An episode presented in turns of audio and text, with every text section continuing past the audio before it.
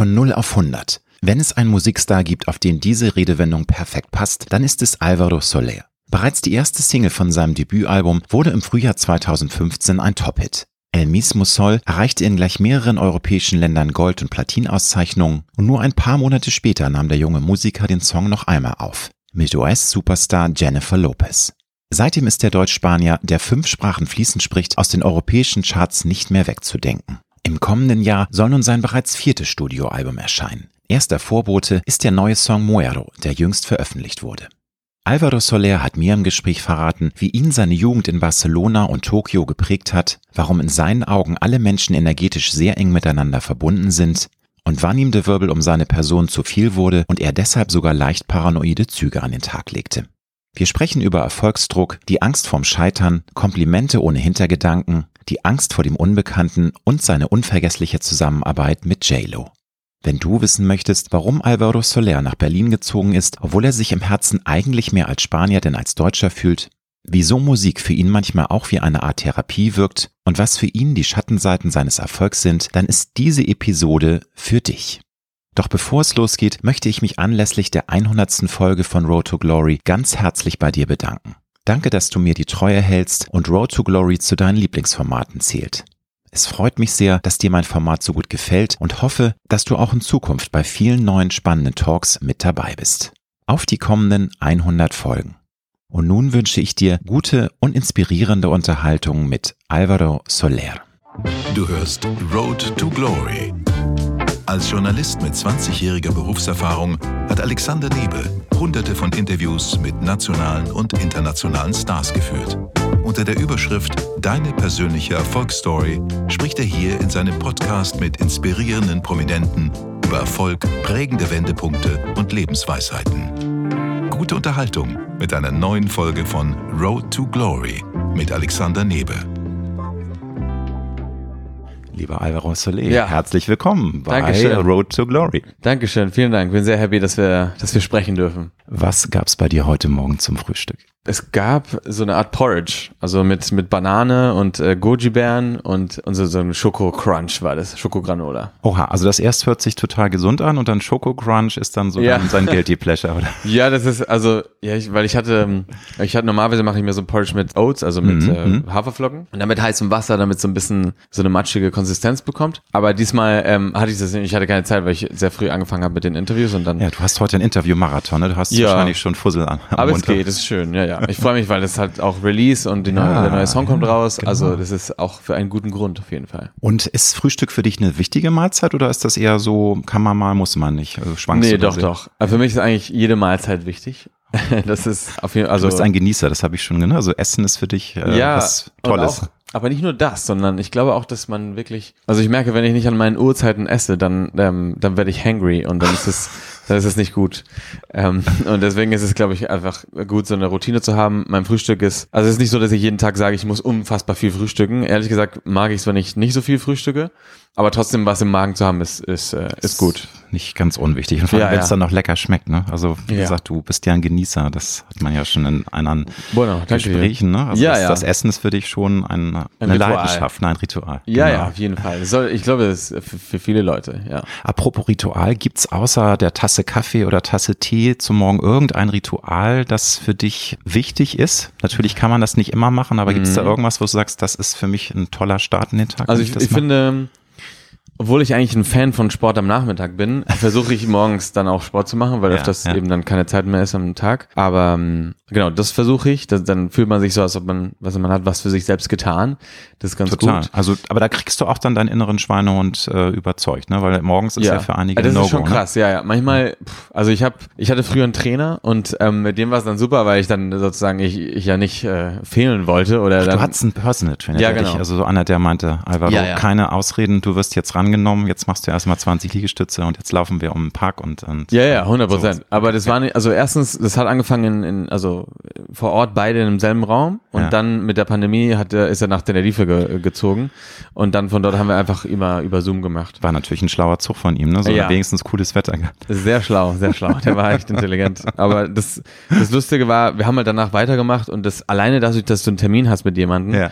Ist ja schon sozusagen, du willst ja nicht sozusagen äh, nicht da sein und was ich versprochen oder äh, Mhm. abgesprochen meine ich. So, aber dass du es jetzt nicht mehr machst, hat Gründe, dass du dich selber überzeugen kannst, Sport zu machen oder? Ja, oder genau. das- Ich, ich habe jetzt äh, sozusagen das, ja, das ist eine Challenge auf jeden Fall. Also alleine Sport zu machen ist super schwierig, wenn du einfach so eine Liste hast an Sachen, die du machen willst. Ich sag's dir dann, so ja, ja. zehn Burpees, zehn, Hm, das und das. Burpees, hör auf. Ja, Burpees ist Aber Horror. wenn du, wenn du es erstmal drauf hast, dann wirst du Ja. eine Maschine. Aber Voll, aber Burpees ist Horror, wirklich. Ja, aber ich finde, also eine gute Kombination ist für mich jetzt diese YouTube-Videos. Ich habe so ein paar YouTube-Videos, die ich, die ich mag. Einer, der macht Legs, einer, der macht ein bisschen Upper Body und einer so ein, so ein Total-Ding und dann so einen krassen Ab-Workout auch. Aber, aber, boy, der Typ, der lügt, glaube ich, weil das kann nicht sein. Ich mache das schon und äh, Andi lustigerweise auch. Wir machen beide dieses, dieses, dieses krasse ähm, Ab-Workout-Training und ich sag dir, er sagt, er fühlt jeden Sixpack-Block, wie er rauspoppt und ich habe das seit einem Jahr mitgemacht und ich fühle es nicht. Also ich weiß ja, nicht, aber was das er, ist jetzt Understatement. Du sitzt hier rank und schlank und ich glaube, also Bodyfettanteil ist bei dir auch alles äh, Naja. im guten Bereich. Ne? es geht, aber, wahrscheinlich ist es noch im guten Bereich, aber, aber ja, von dem, was er verspricht im Video, ist es, ja, aber finde ich bewundernswert, weil ich bin schon in einer Alterskohorte. äh, Für mich ist es wichtig, diesen Weg ins Fitnesscenter zu machen, weil dann kann Ja. ich man, sorry, Hintern auch oder Arsch auch äh, dann dazu Voll. bewegen. Aber diese Disziplin, einfach das in so einem digitalen äh, YouTube-Channel zu machen, das bedarf ja doch sehr viel Willenskraft, ne? Weil man denkt, Ja. oh, ja, kann ich ja morgen machen, ne? Und also du musst nicht extra dich aufraffen, um ins Fitnesscenter Voll. zu gehen. Also man muss schon auf jeden Fall, ich finde schon, es ist schwieriger, nicht ins Gym zu gehen und es zu Hause zu machen, weil bei mir ist es so, ich muss dann, also ich muss dann diese Matte rauslegen und es ist dann im Wohnzimmer da und dann muss man ein paar Sachen vielleicht wegschieben und dann muss man ja mehr Sachen damit machen, damit es passiert. Ne? Das ist halt Ja. mehr Überwindung nochmal. Absolut. Aber, aber es funktioniert gerade und es klappt und ich bin, ich bin happy, dass es, dass es so ist. Und ja, ich, ich glaube, wenn man irgendwie sich mit dem Kopf die richtige Mentalität hat, dann, dann schafft man das. Aber nicht immer. Also es gibt Tage, wo ich dann natürlich auch aufgebe und sage, hey, heute, heute nicht. Aber alles im allem bist du ein Das Fighter und du kannst eine Beast sein und trainierst dann. Naja, ja, also ich versuche zumindest. Also man muss schon irgendwie reinkommen. Ta Ja, du, kennst es, also ähm, es gibt Tage, wo man denkt, oh geil, ich habe richtig viel Kraft und anderen Tage, wo du denkst, ey, Was was für ein Lappen, los ne? mit Und- mir? Mhm. Genau, aber das ist das ist ganz normal. Das Klar. ähm, hilft, also am Ende macht man das ja ein bisschen, um die Gesundheit irgendwie so zu erhalten und Natürlich. irgendwie so ein gutes Gefühl mit sich selbst zu haben. Und ähm, das ist das ist am Ende was zählt. Definitiv. Und wie viel Stunden Schlaf brauchst du, damit du sagst, yeah, der Oh. Tag kann kommen ähm, und gibt's da so ein Mindestsoll, wenn du sagst, äh, die Zeit war jetzt viel zu wenig und ich fühle mich wie so ein grumpy Man und Also ich, ich finde bei mir, ich brauche schon echt länger Schlaf. Also ich, mit sechs Stunden, das reicht mir nicht. Aber ich glaube schon acht. Acht ist gut. Ja. okay. Acht Gut. oder ja, acht muss, ist sogar, natürlich eine Hausmarke, muss man erstmal hinkriegen. manchmal sogar neun. Also, aber dann gehe ich Wow. halt eher früher ins Bett oder so. Es hängt davon ab, bei Konzerten, da geht man ja auch so spät ins Bett. Dann kann man Klar. sich das auch erlauben, ein bisschen später aufzuwachen. In der Musik ist Definitiv. eh irgendwie das, der Rhythmus weiter nach hinten geschoben. Aber, ähm, aber ja, eher so, acht, neun, ja, ja. Alvaro, du hast vor zwei Jahren ein Buch geschrieben mit Mhm. dem Namen El mismo Sol unter derselben Sonne. Richtig. Und so ja. ist auch der Titel einer deiner bislang größten Hits. Mhm. Das sind deine Fans natürlich eh. Aber das ist keine Biografie, wie so viele falsch angenommen haben, sondern es Mhm. ist für dich die Möglichkeit gewesen, deine Gedanken mit deinen Fans zu teilen. Also du schreibst da über Themen, die dir wichtig sind, erzählst von deinem Leben in den verschiedenen Kulturen, Traditionen, Genau. in denen du aufgewachsen bist. Wie entstand denn diese Idee? Weil es ist ja für einen so jungen Künstler ungewöhnlich, dann schon Mhm. ein Buch auch zu veröffentlichen. Das ist ja auch völlig raus aus der Komfortzone und du machst dann ja was ganz anderes, als du vorher Ja. gemacht hast. Total. Also ich glaube, dass ich, ich behaupte auch nicht, dass ich das Buch alleine geschrieben habe. Ich habe das ja auch mit einer Co-Autorin geschrieben, Ja. äh, Christine Dohler, und sie war echt mega. Und ich habe mich sehr, sehr lange mit ihr unterhalten. Dann sind wir das nochmal überflogen. Dann, also, wir haben sehr viel Arbeit auf jeden Fall reingesteckt, was super schön war, weil das war ein bisschen so eine, so, es war psychologisch sehr wichtig auch, lustigerweise, dass man sein eigenes Leben nochmal durchgeht und, Mhm. und bestimmte Phasen analysiert und vielleicht nochmal Sachen analysiert, die man normalerweise nicht gemacht hätte, weil man es eben fürs Buch schreiben will und man sagt, okay, wa was bedeutet aber die Phase, ne? Oder was ist zum Beispiel, also ich bin ja in Barcelona groß geworden, für die Leute, die es nicht wissen. Du hast eine mega spannende Vita, aber da werde ich dich natürlich nachher noch zu ausfragen, weil das finde ich total krass, was Ja. du schon für Kulturen erlebt hast du und dass du auch zwischen den Mhm. Kulturen äh, auch wanderst. Du hast wahrscheinlich auch mehrere Herzen in deiner Brust, wie du dich Klar. fühlst, aber Natürlich, ich finde, das ist aber auch der Grund, wieso ich das Buch geschrieben habe, weil ich dann doch gemerkt habe mit Gesprächen mit anderen Leuten, dass die Sachen, die für mich selbstverständlich waren mit, mit der Zeit in Japan oder Mhm. weil ich ja ein Kind war in der Zeit noch. Dann dieses bilinguale Aufwachsen von mir, dass das auch inspirieren kann. Das wurde mir dann nochmal, ich wurde motiviert, dann ein Buch zu schreiben und zu sagen, hey, guck mal, wieso erzählst du nicht darüber, weil das eben doch nicht so banal ist wie für dich selber vielleicht. Ja. Und, äh, und dann habe ich mich mit der Idee angefreundet auch und wollte dann unbedingt darüber schreiben, wie es ist, mit den Kulturen zu leben, was ist Tradition, diese ganzen familiären Sachen auch, was, was Spanien so ausmacht, meine Zeit in Berlin auch, ja. diese diese Momente, weil ich finde, es gibt viele Leute, die Umzüge machen und anderen Länder besuchen, Reisen machen, um sich selbst zu finden, andere Kulturen kennenlernen und manchmal auch vielleicht geschockt sind oder manchmal auch total bereichert und fasziniert Teilweise sind. Teilweise schockverliebt und sagen, sie möchten auswandern und möchten ja. in dieser Ecke der Welt leben, weil total. sie so verliebt sind. Und, und, ja, das ist super schön. Und ich glaube, dass man vielleicht, wenn man, also wenn es das Ziel war, dass man vielleicht jemand damit das, eine Angst wegnimmt, sowas zu machen oder einfach ein bisschen weiter zu schauen und, und natürlich mich auch ein bisschen besser kennenzulernen, weil ich finde bei in Ländern wie, wie Deutschland zum Beispiel oder andere, oder auch, aber auch Polen oder Italien, also Länder, wo man kein Spanisch spricht, ist es so, dass man durch die Songs mich nicht unbedingt besser kennenlernt, weil man Klar. eben auch die Lyrics nicht versteht. Ne? Und es sei denn, man bemüht sich mal. Es gibt ja heute äh, Möglichkeiten, dass man eben auch die spanischen Texte übersetzt. Das ja, das stimmt. Hexenwerk. Ne, öfters, wenn man die direkt übersetzt auf Google Translate, klingen die so ein bisschen komisch. Und dann, Kann ich mir vorstellen. Ich glaube, ich brauche mal noch so eine kleine Erklärung dafür ja, oder irgendwie so, so einen anderen Blickwinkel darauf.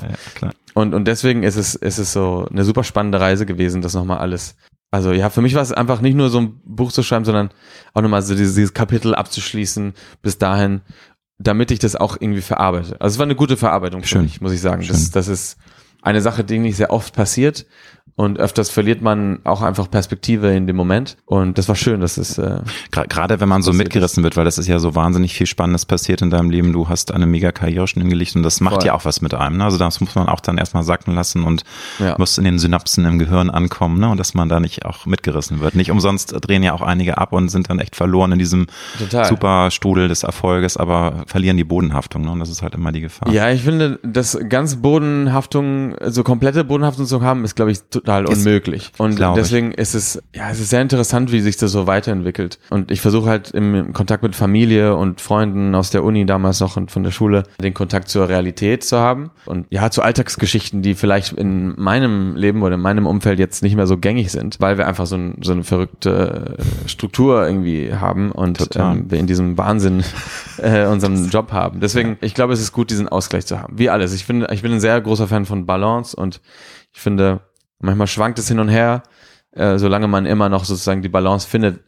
Das ist dann der Magic Moment, wenn dann die Balance da ist. Aber die kann man ja nicht ewig halten. Das ist ja nur Das nur Leben so hat immer auch mal Downs, das ist ganz klar. Und aber das macht das Leben ja auch gerade so schön, finde ich, dass man, wenn man Downs Voll. hat, dann kann man es umso mehr schätzen, wenn es einem ja. richtig, wenn man so einen Top-Moment hat. Ne? Total, 100 Prozent.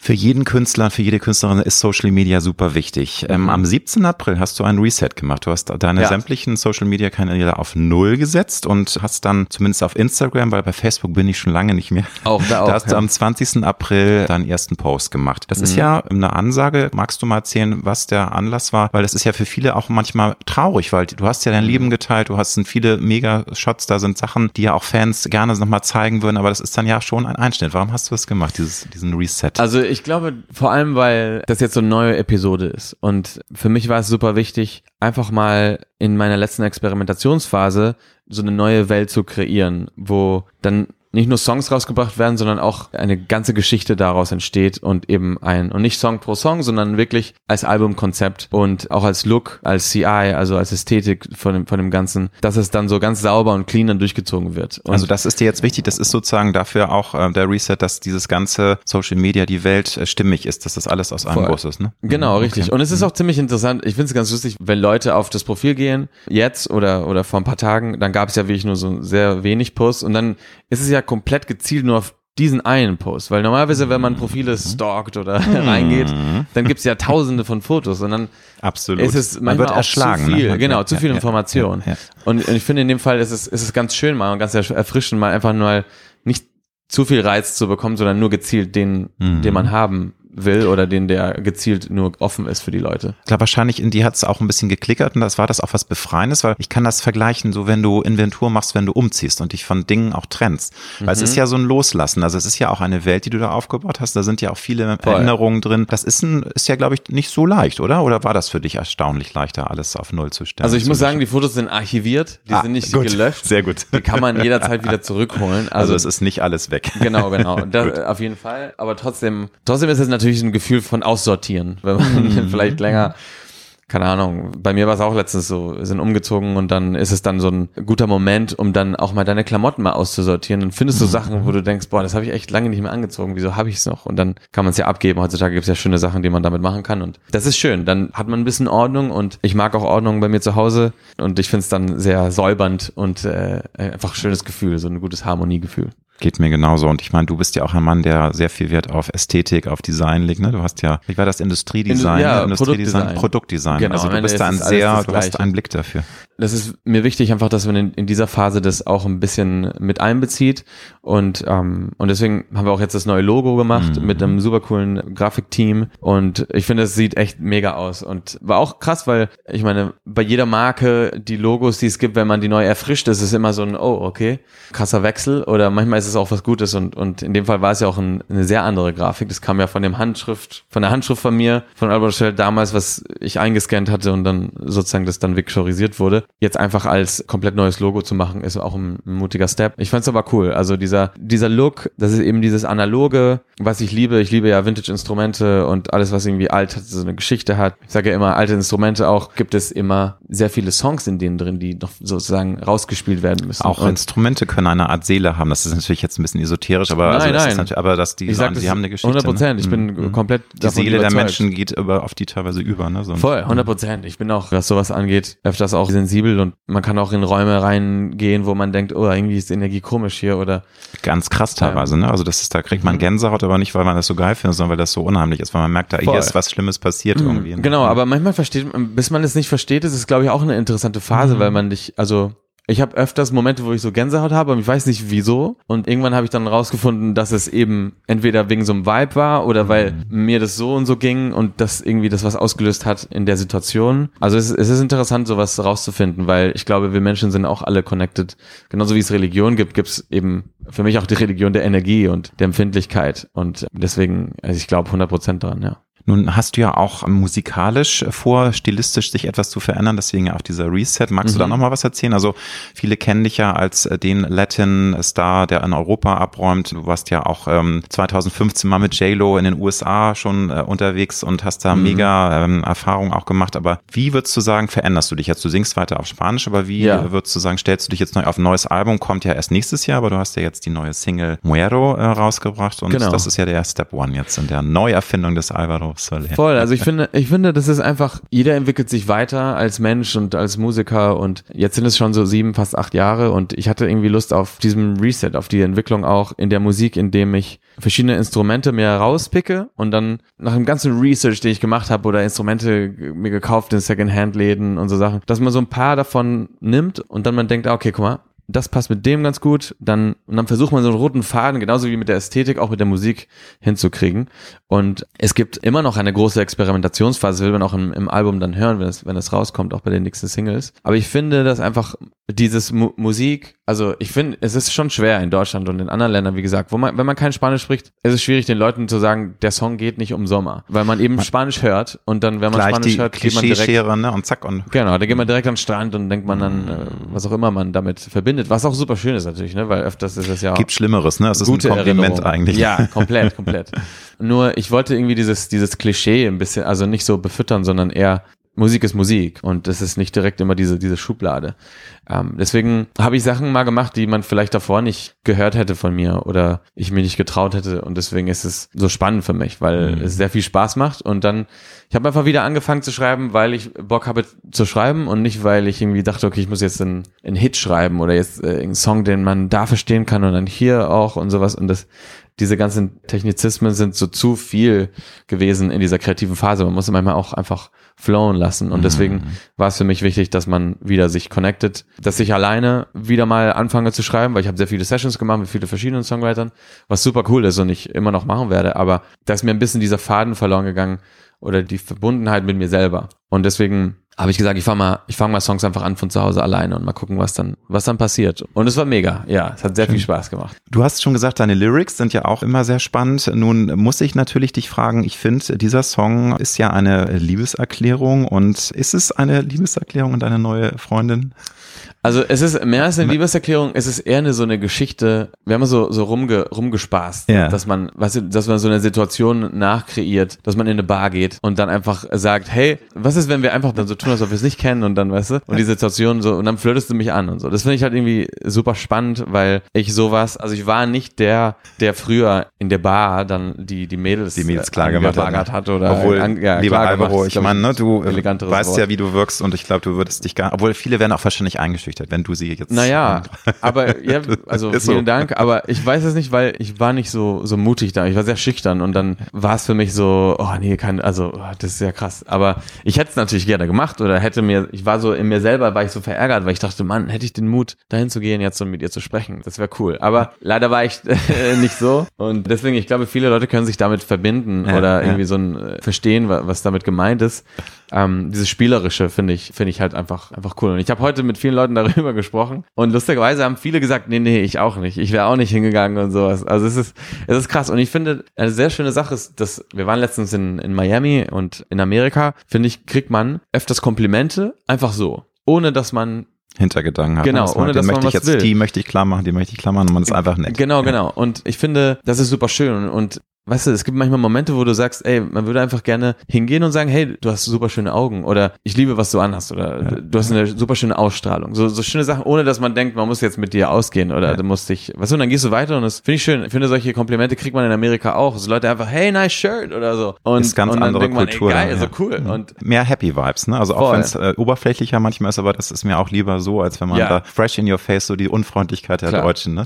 Ja, es ist, ah, nee, nee, nicht nur Deutsch, ich finde auch Spanien ist Ja, so. Also kann- ja, können auch teilweise, ja, Barcelona, boah. Ich bin viel in Barcelona, auch auf Ibiza und äh, das ist manchmal schon krass. Also auch der Service Ja. ist manchmal so in your face, ne? So, Ibiza glaube ich mehr, auf jeden Fall. Aber ich finde schon, also Barcelona, wir sind leider so die langweiligeren in, in Spanien. Das ist nicht, also ich wäre eigentlich gerne im Süden äh, Ja, ja. von Spanien äh, aufgewachsen. Auch ganz geil. Da sind sie super, die haben einen coolen Humor, sind richtig locker und sowas. Und in Barcelona manchmal muss man da noch so ein bisschen dran arbeiten. Wir sind noch ein bisschen steif. Aber ja, darum geht's in dem Song so ein bisschen, um diese, diese, Okay. diese Situation. Nun hast du ja ganz charmant meine Frage umschifft, aber also du magst nichts dazu sagen, weil also du hast ja heute auch einen Post äh, abgesetzt, ne? Also ähm, es Ja. war ja schon seit einigen Wochen äh, oder Monaten wurde ja schon gesagt, Mensch, der Alvaro, der ist neu verliebt. Voll. Sorry, das ist auch die einzige klatschige Klischeefrage. Ich werde noch ganz viel Deep Talk mit dir machen, also nicht, dass du denkst, oh what the fuck, jetzt Alles fängt er hier gut. an irgendwie auf Klatsch-Tante Nein, zu aber es machen. ist kein aber- Mysterium. Also ich Okay. Mhm. finde, wir haben ja auch schon mal was gepostet. Also man weiß, oder zumindest, ich habe jetzt keine Trennung angesagt. Nee, oder ich hab's, sowas. also ich, genau, ich habe auch recherchiert im Vorfeld und da war eigentlich schon vor Monaten Ja, ja. klar, dass du ähm, neu in Love bist. Und insofern ist es nichts. Total. Und es ist schön und mir geht's gut, deswegen ist es halt echt mega. Ja. Wunderbar. Harter Cut, eine Reise in deine Kindheit. Du hast ja schon anmoderiert, du hast eine sehr, sehr spannende Kindheit und Jugend gehabt, du warst in verschiedenen Ländern, verschiedenen Kulturen, hast ja auch einen ganz spannenden Background mit deutschem Hintergrund, belgischem Hintergrund, spanischem Hintergrund. Wie haben dich deine Eltern geprägt? Wir Mhm. alle haben ja Dinge, die uns sehr prägen durch die Eltern. Da kommen wir gar nicht drum rum, auch wenn wir es nicht wahrhaben wollen, aber wir sind Mhm. Voll. ein Produkt unserer Eltern. Was würdest du sagen? Was war für dich so das Essentielle, wo du sagst, das, da haben sie echt so einen Stempel auch aufgedrückt und deswegen bin ich auch der Mann, der ich heute bin. Mm, Ich glaube, dass, also meine Eltern haben mir sehr viel Liebe gegeben. Das finde ich schon sehr, sehr gut. Und die Möglichkeit. So soll das sein. Ja, voll. Und ich, deswegen, ich bin sehr glücklich, dass es so war. Und dass man sich die Liebe nicht irgendwo anders herholen musste oder oder zumindest also ich ich habe mich sehr geliebt gefühlt und fühle mich immer noch sehr geliebt von meinen Eltern. Und das ist total wichtig oder war wichtig zum, für mich zumindest. Ja. und was sie mir noch beigebracht haben ist auch die Liebe anderen gegenüber und diese Neugier die die man eben auch dadurch erzielt. Weil ich finde wir leben in so einer Zeit, wo manchmal auch, ich habe einen Song im, im Machia-Album, äh, Alma de Luz, da rede ich ja ein bisschen darüber, dieses Seele des Lichtes heißt es so, und, und dann rede ich über, dass man manchmal Angst hat einfach vor dem Unbekannten. Und meine Eltern haben das geschafft, mir ähm, das beizubringen, dass man eben keine Angst haben soll vor dem Unbekannten, sondern eher neugierig sein sollte. Das annehmen und sich freuen ne? Genau. und auf neue Impulse freuen. Richtig. Hm, Und hm. natürlich verstehe ich, dass vielleicht der, der, also der Mensch hat ja irgendwas Intrinsisches, was ausgelöst wird durch einen Instinkt, dass wenn man was Neues erstmal sieht oder fühlt oder so, dass es erstmal so ein bisschen abschränkend ist und vielleicht ein bisschen sogar oh, so ein bisschen negativ sein könnte. Ne? Und das zu überbrücken ist super spannend, weil ich dadurch eben in Japan, also es gab ja viele Kids in, in meiner Schule, wir waren in der deutschen Schule in, in Tokio und da gab es viele Kids, die halt nach der siebenjährigen Zeit dort nur Dankeschön und Hallo sagen konnten auf guck mal. Japanisch und gefühlt nie mit mit äh, der Kultur unterwegs waren und das fand ich also fand ich schade damals ich, ich konnte nicht verstehen weil ich, ich war so ey natürlich will Japanisch lernen und sowas und ich Hast nicht, du ja auch einen gewissen Sinne, ne? also du hast das mal gekonnt, es ist natürlich Ja. jetzt krass schwer, das äh, beizubehalten, weil ne, Voll. wenn man es nicht ständig äh, ja, ja, nein, also ne? genau, Ge- sag mir nicht, sag mal was auf Japanisch. Aber das, ich finde es, ja, das war sehr schön. Obwohl man halt auch, weil in Japan erlebt man auch irgendwie komische Sachen als Ausländer sozusagen, weil, also öfters geht man in der Bahn und dann stehen Leute dann neben dir auf, wenn du neben denen hinsetzt, weil die nicht neben dir sitzen Das wollen. ist interessant. Also es Okay. ja, das ist äh, auf jeden Fall. Aber ich also meine, doch Berührungsängste dann zu, also weil du so groß bist und das, das ist denen unheimlich? Ich oder? glaube, weil ich Ausländer war. aber ja. das ist, also genauso wie die solche Sachen haben, haben sie aber auch manche Sachen, die dann total welcoming sind und deren Kultur ist dann total interessant. Und ich meine, das gleiche passiert in vielen Ländern. Nur ich hatte das, ich meine nicht, dass das ja immer so ist, sondern mir ist es passiert. Und dann lernt man damit umzugehen, dass es irgendwie okay ist und dass es äh, einfach Teil von dieser Kultur ist und dass es eben, dadurch, dass Japan so eine geschlossenere Kultur ist, gibt es eben auch so Momente, die passieren können. Oder ich war auch halt, also lustig, ich, ich, ich nehme es immer als lustiges, lustige Anekdote mit. Ich war in einem, in eine, in eine öffentliche Bäder und sozusagen die, die, das haben mir japanische Freunde dann später bestätigt und haben mir gesagt, hey, in Japan muss man sich immer, oder fühlen viele, dass man sich als Japaner einmal mehr waschen muss in diesen Onsens. Und dann fand ich es total komisch, weil ich halt damals jetzt nicht wusste. Und dann bin ich als kleines Kind, äh, habe ich mir dann geduscht, bevor man in den Bad geht. Und es gibt so eine, so eine Reihe. Und dann habe ich mich geduscht und geduscht, habe neben mir geguckt, so wie, wie, was macht der, okay, wie lange duscht der? Und dann habe ich weitergemacht, weil ich wollte, dass er erstmal aufsteht, damit ich weiß, ich wollte irgendwie das nachmachen, ich wollte mich der Kultur anpassen. Und der ist aber nicht aufgestanden und dann dachte ich, okay, ich bin auf jeden Fall dreimal, dreimal vollgewaschen, ich bin jetzt sauber, weißt du, das reicht jetzt. Und dann haben mir dann Freunde erzählt, dass es eben manchmal so ist, dass Leute sich dann so gefühlt, nee, nee, ich muss noch einmal, weil ich bin sozusagen von hier und es ist eine sehr andere Kultur. eigene Kultur. Man muss sich da äh, tatsächlich drauf einlassen und ich glaube, da gibt's auch Voll. große Diskrepanzen. Also man muss da eine Offenheit haben, wie du Ich schon sagst. finde, sie könnten schon äh, moderner sein in vielen Aspekten. Meine Mutter konnte kein keine Konto aufmachen ohne die Unterschrift von meinem Vater. krass. Deswegen, es gibt schon ein paar Sachen, die jetzt langsam modernisiert werden sollen. Es gab ein, eine sehr große äh, Distanz zwischen der Technologie, die super, super modern war, weil damals hatte ich meine PlayStation Pocket und sowas und eine, eine Warst du immer der Erste, ne? Der, ja, ich war der Erste dann, ich kam dann mit der, Scheiß hatte. voll, mit der Playstation kam ich dann nach Spanien und wollte zum Laden gehen und ein paar Spiele kaufen und ich meinte, hey, das Ding ist nicht mal hier rausgekommen. Und Geil, ja, deswegen das damals war es ja noch so, heutzutage ist es nochmal viel glo- globalisierter, kommt alles gleichzeitig raus. Aber das war sehr interessant zu sehen, wie es halt in manchen Sachen sehr weit hinten war und in anderen sehr fortgeschritten. Also das, ja, aber ich liebe Japan und ich, ich würde super gerne wieder zurückgehen. Also auch die Essenskultur. Ich finde, es gibt keinen Ort, wo man am besten isst wie in Japan. Das ist echt krass. Was wolltest du als kleiner Junge werden? Weil du hast nicht von Anfang an den Wunsch gehabt, Musiker zu werden. Zumindest ist das, was ich aus den Recherchen äh, rausgezogen habe. Also das fing ja erst Genau. als Teenager an. Äh, Hast du so einen ersten Impuls, äh, was ganz anderes zu machen, so mit fünf, sechs oder? Also erstmal, als ich ganz klein war, wollte ich Videospieldesigner werden. Also, du warst immer schon sehr affin mit Videogames. Ja, und voll. Okay. Und ich habe immer irgendwie immer cool gefunden. Ich hatte meinen Bruder, der zwei Jahre jünger ist als ich, und mit ihm haben wir halt immer zusammen gespielt. und das war irgendwie, das war cool. Wir, wir mochten es beide und äh, mögen es immer noch. Aber auf jeden Fall ist es so, dass ich dann, das hat sich dann entwickelt und dann wollte ich irgendwas mit irgendwas Kreatives studieren. Und dann habe ich halt an Design gedacht, weil ich zeichne gerne und oder früher halt viel mehr auch als jetzt. Aber finde ich super entspannt auch und es ist irgendwie super schön für mich gewesen. Und meine Mutter ist Innenarchitektin oder hat es studiert und durch sie wusste ich dann, was es heißt oder was Design ist oder was Produktdesign bedeutet. Weißt du, alles ist ja Design, was wir hier eigentlich sehen überall. Und das fand ich sehr interessant zu wissen. Dann kam wieder diese Neugier. Wieso ist was aus diesem Material gebaut und nicht aus dem anderen? Oder wieso ist das diese Flasche aus Glas da hinten und nicht aus Plastik? Und das, das fand ich super, super cool. Und Materialien war in der Uni dann mein Lieblingsfach, weil ich das so geliebt habe. Wieso dann das ist ja ab bestimmten Temperaturen dehnen sich die Materialien Mhm. aus, wieso so viel, wieso, keine Ahnung, ich, ich fand es irgendwie, es ist ein bisschen nerdig, aber ich fand es ich fand's sehr, sehr cool. Und deswegen hatte ich gedacht, ich will was mit, mit Design studieren. Und dann wollte ich eigentlich auf Autodesign gehen, aber das ist auch eine Leidenschaft von dir, ne? Autos, aber da, wollen Voll. wir jetzt gar nicht eintauchen, weil Nee, das- das können wir Stunden hier noch reden, Machen wir aber- eine Special-Episode dann ja, genau. zum Aber- Albums-Release. Aber es, es ist Teil davon auch. Ja, also ich ja, finde, okay. ich habe immer äh, Sport geliebt, vor allem auch Geschwindigkeit und diese, die so Wind im Gesicht und dieses Gefühl von Freiheit und so, das, das gibt dir ja am Ende. ähm, das, das sind die Momente, wo man sagt, ja, I love my life. voll. ne, finde Und, und Transportdesign hilft dir dazu sozusagen, oder du kannst mit Transportdesign sowas entwickeln, was dann dieser Auslöser dann ist für, für so ein Gefühl. Und das fand ich super spannend. Aber es ist ja so, dass du dann erstmal gesagt hast, ich lerne was, was Anständiges. Augenzwinker, natürlich ist Musiker auch Ja, was ja. ganz Anständiges, aber Voll. es war äh, nicht, dass du jetzt, ja. dass du nicht schon als Teenager, also du hast ja irgendwann eine Initialzündung gehabt, dass du sagst, ey, das ist irgendwie auch geil, ein Mikro in der Hand zu haben und auch Musik zu machen. Voll. Aber es war dann nicht so früh, dass du schon als Teenager äh, angefangen hast, weil es gibt ja auch äh, so Karrieren, wo das dann schon mit 14, 15 losgeht. Ja, aber du bist dann ja eigentlich eher ein Spätzünder, ne? Wenn das Ja, voll, aber ich, zeig- ich erzähle mir genau wieso oder was, was genau passiert ist.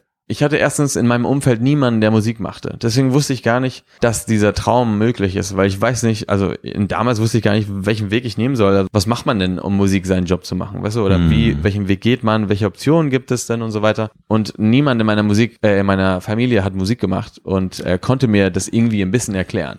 Und kannst auch es- nicht so richtig nachvollziehen. Ne? Sagen Voll. sie, was hat denn der Alvaro jetzt da für komische Pläne? Ne? Oder- Klar, oder- nee, und die mochten Musik sehr. Also Ja. ich habe sehr viel Ja. Phil Collins Ja, ja. zu Hause gehört, Elton John, krasse Platten und so, aber trotzdem war das so, dass irgendwie keiner mir erklären konnte, wa- was es heißt und niemand so ein bisschen damit anfangen konnte. Und, und das war dann für mich aber nicht schlimm, weil ich, ich wusste, Musik war schon seit, seitdem ich klein bin, seitdem ich zehn bin, wo ich angefangen habe mit, mit Klavier. Es war ja immer parallel zur Schule, zur Uni und so weiter, hat Musik immer eine wichtige Rolle gespielt. Und ich habe immer schon gemerkt, auch in der Schule, dass irgendwie Musik nicht nur ein Hobby ist, sondern auch ich viel mehr Zeit damit äh, investiere und ähm, weil es mir so viel Spaß macht. Ich habe irgendwas, ein Gefühl hat es mir in mir ausgelöst, das, das für mich super interessant war. Du hast auch mal gesagt, dass du Musik immer in deinem Herzen tragen wirst. Das wird immer eine wichtige Rolle in deinem Leben spielen, selbst wenn es irgendwann mal nicht mehr laufen sollte mit der Ja. Karriere. Du wirst der Musik immer einen Platz im Leben lassen, war auch, weil es für dich eine Art Therapie ist. Für was denn eine Therapie? Hast du, also ist es so, dass es dir einfach besser geht oder, weil du hast ja erzählt, du hast eine tolle, spannende Kindheit. Therapie hört sich so dramatisch an. Also wovon denn Therapien? Also, Nein, nein, ich glaube Therapie klingt, immer so. na, man denkt gleich irgendwie, du hast jetzt irgendwie krasse Traumata du davon krank, getragen. denkt man, Nö, ja. das nicht. Also das, also nochmal da, ich will ja überhaupt, ich finde das ganz wichtig, dass auch heute das viel äh, selbstverständlich ist, darüber offen zu reden, weil 100%. das ist äh, längst vorbei, dass es ein Tabuthema ist. Ja. Ne? Es ist so wichtig, dass man das auch zulässt und zugibt, wenn es einem nicht gut geht. Auf ne? jeden Aber- Fall, auf jeden Fall. Und ich finde, ich bin ja auch also ein Fan davon, rede darüber und, und ich finde es sehr interessant, wie Musik vielen Leuten, inklusive mir, hilft. Diese Kraft, die Musik hat, die nicht von mir abhängig ist, sondern von dieser größeren Kraft, die die Musik ist. Ich bin einfach nur einer, der Musik macht und ein Medium sozusagen, um diese, diese Kraft auszulösen in, in anderen Menschen. Und das, und das kriege ich mit, wie Leute mir dann schreiben und Musik dann so eine Art Medizin ist. Ne? Und, und, ähm, und das ist kann so schön. viel, du, es kann so viel bewirken, auch, auch das Singen, also das jetzt setzt solche Kräfte frei. Voll. Viele scheuen sich ja immer davor zu singen, aber das kann sowas, Total. selbst wenn du nicht geil singst, aber das ist was Ja, Wunderschönes. ja, nee, das also es ist ja auch bewiesen. Es Ja, gibt zwei ja. Mhm. Sachen, die stressbefreiend sind. Singen und ähm, mit, mit Händen, Handarbeit. Die beiden Sachen. Und das ist halt total wichtig. Und ich merke auch, wenn ich eine Tour habe, dann bin ich super entspannt, weil ich dann irgendwie den ganzen Stress rauslasse die ganze Zeit, jeden Abend. Und wenn ich länger nicht singe, dann, dann merke ich das auch. Dann werde ich ein bisschen unruhiger und so. Aber damals, also als ich klein war, habe ich das ja auch schon irgendwie gemerkt, mit 13 oder 14, also es war schon ziemlich eindeutig, damit man das mit dem Alter schon versteht. Wenn ich zu viel Stress hatte in der Schule oder irgendwie zu viele Hausaufgaben oder irgendwas, weißt du, damals sind ja die Probleme andere, dann habe ich immer mich aufs Klavier gesetzt und habe dann eine Weile gespielt. Und dann habe ich gemerkt, das hat mich entspannt. Und Genau. alleine das war für mich schon Eine Grund Ther- genug. also Kopf frei kriegen, runterkommen, ne? Ja, das, wirklich. Das war Für mich, sein. Ja, das war für mich Grund genug, Mhm. äh, zu sagen, dass Musik wichtig ist für mich und was in mir auslöst, was ich nicht erklären kann, aber ich mach's und es fühlt sich gut an. Und das, das war schön. Und, und sogar habe ich einmal einen Moment gehabt, als ich, ähm, ich bin von Japan als erstes zurückgezogen. Meine Eltern und meine Geschwister sind ja später zurückgezogen, weil ich noch mein Abi gut abschließen musste in Spanien. Und dann bin ich alleine hingezogen. Es war für mich natürlich mit, mit 16 schon so ein Moment, wo ich dachte, krass, also mit deinen Eltern zu reisen ist eine Sache, aber alleine nochmal zurückzugehen und so, ist, fand ich jetzt nicht so toll. Und dann habe ich mir aber, es war krass, ich weiß es immer noch, aber ich habe, ich hatte so ein paar Platten dabei, so ein paar CDs und, und oder mein, mein iPod war das sogar. Und ich dachte, krass, solange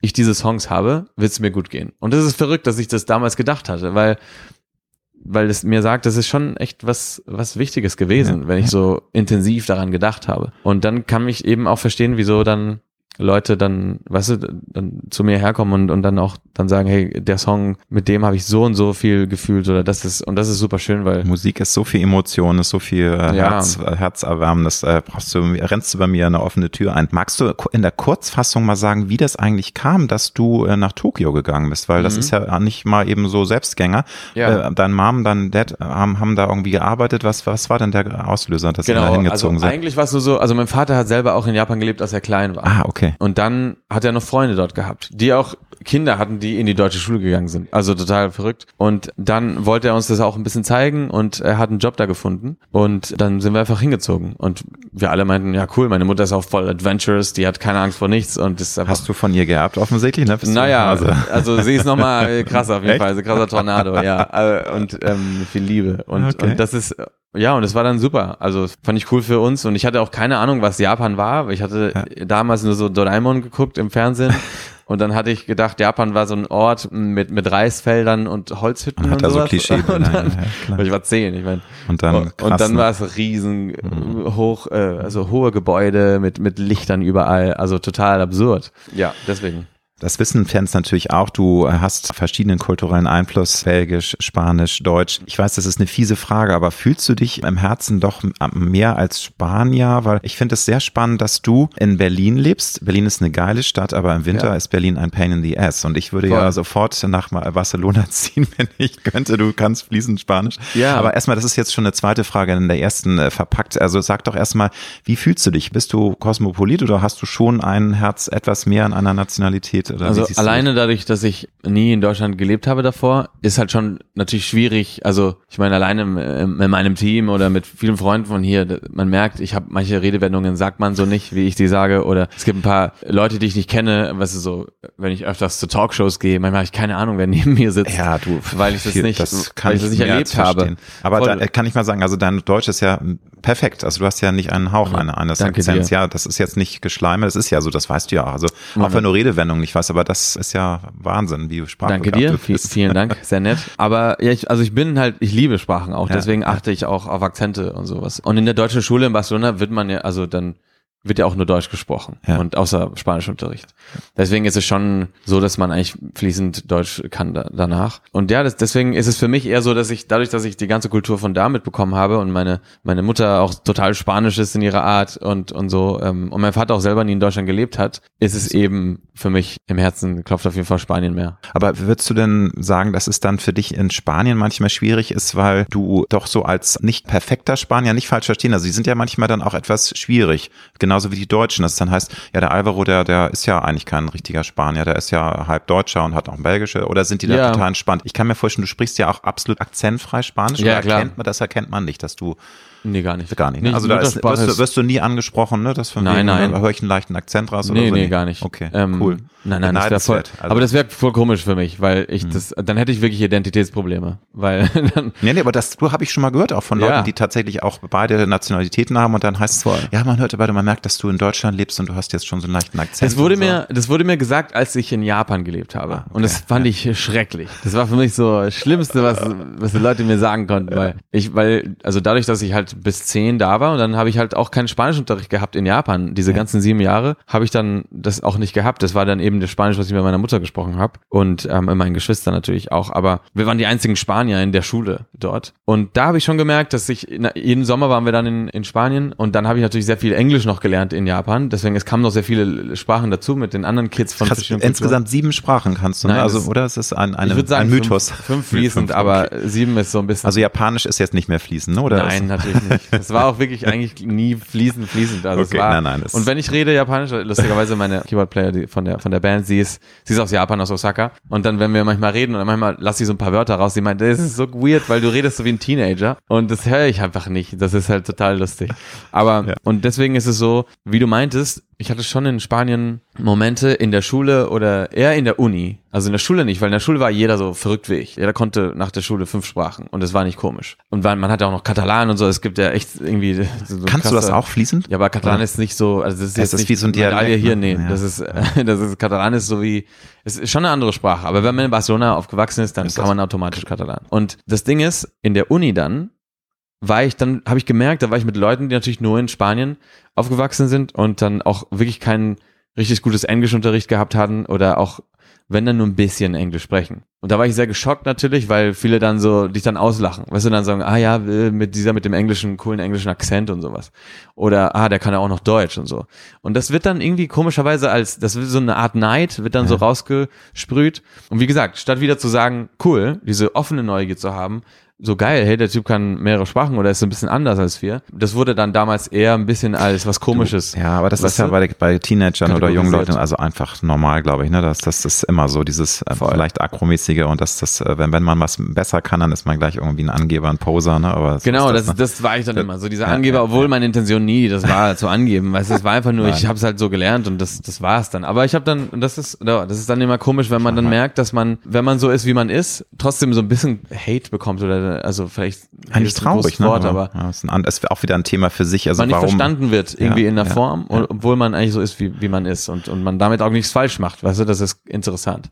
Aber ja, nee, nee, ich habe keine, also ich habe keine Probleme in Spanien. Eher ist es so, die denken, hey, wieso sprichst du Deutsch? Das aber so. warum bist du dann? Das muss ich dich nochmal fragen. Nochmal, also ich bin ja Deutscher und ich bin Hamburger. Ich liebe auch meine Heimatstadt, bin aber auch sehr gerne auf der Welt unterwegs. Warum lebst das, du in Berlin? Ähm, ja, genau. Nee, also weil ich frage mich, ähm, natürlich hat es auch einen Karrierehintergrund. Das ist ja logisch. Mhm. Das kann ich mir auch selbst beantworten. Aber du hättest ja die Möglichkeit, äh, Best of All Worlds zu machen. Du hast dich aber dazu entschlossen, tatsächlich deinen Wohnsitz nach Berlin zu verlegen. Obwohl, ja. nochmal, Berlin ist eine super spannende Stadt und im Frühling, Sommer, Herbst ist es auch alles nice. Aber im Winter Voll. ist es halt in Deutschland alles andere als sexy und da würde ich, gut, in Barcelona kann es auch mal ein bisschen fies sein, aber nicht, kalt, an, ja, nicht ansatzweise so wie hier. Nein, so. also es ist anders auf jeden Fall. Ja, aber das Licht ist, es ist immer heller auch und also äh, schöner. Das stimmt, das stimmt. Also ich vermisse schon sehr, aber ich bin ja auch sehr oft da. Also man muss okay. auch sagen, ich bin, okay. ich bin auch öfters da und wir haben ja, ich meine, wir, ich war ja in, in Spanien vorher erfolgreich als in Deutschland noch, ja. deswegen habe ich Muss da man nochmal betonen, in Italien, Spanien bist du genau. ja auch eine richtige Hausmarke, ne? also sehr erfolgreich. Ja, mhm. Gott sei Dank und, mhm. und das ist halt eben sehr schön, weil das sich jedes Jahr ein bisschen ab, äh, abwechselt. Manchmal ist ein Song, der kommt dann in Spanien besser an, manchmal ist ein Song, der kommt in Deutschland besser an und so weiter. Und es ist sehr interessant auch wieder kulturell zu sehen, wie das so ist. Ne? Ja. Aber zurück zur Frage, also ich finde, also ja, Barcelona, wie gesagt, gerade mache ich echt einen Mix Best of both worlds. Ich bin eigentlich in Berlin, wenn, wenn ich hier arbeiten muss, aber okay, okay. dadurch, dass es gerade auch in Deutschland sehr gut läuft, also Gott sei mhm. Dank, dann gibt's auch hier mehr Arbeit. Auch The Voice Kids wird hier in Berlin aufgenommen. Logisch, das ist auch eine Verpflichtung. Ne? Voll. Ne? Und, und ich bin auch lustigerweise, wie das halt so ist, mit einem deutschen Label unter Vertrag. Und das ist auch nochmal eine sehr skurrile Sache, weil, und erzähle ich dir ganz, ganz schnell, wie das passiert ist. Einfach, ich, ich habe ähm, in Spanien war ich als Songwriter gesigned bei Sony ATV und dann haben sie mich, weil ich der Einzige war von den Songwritern, der Deutsch gesprochen hat, wurde ich nach Österreich geschickt für ein Songwriting Camp. Siehst du, erster Punkt, wo Sprachen wichtig sind. Ja, absolut. Gut, und dann werde ich da hingeschickt und dann dann lerne ich ein paar Leute kennen, die mich später connecten mit noch mehr Leuten in Berlin und dann werde ich einmal angerufen einen Tag und dann wird mir gesagt, hey, es gibt so zwei Producer, Songwriter, die ein spanisches Projekt machen wollen. Die schreiben eigentlich immer nur Deutsch, aber die haben irgendwie keinen Bock mehr auf deutsche Musik und die machen jetzt, die wollen jetzt was Spanisches machen, was Internationales und so. Und die, die brauchen jemanden, der denen hilft, da die Songs fertig zu schreiben. Und dann meinte ich, ja klar, natürlich, probiere ich mal aus. Ich war dann in dieser Experimentationsphase da in Spanien noch in Barcelona, 22, 21 war ich oder so.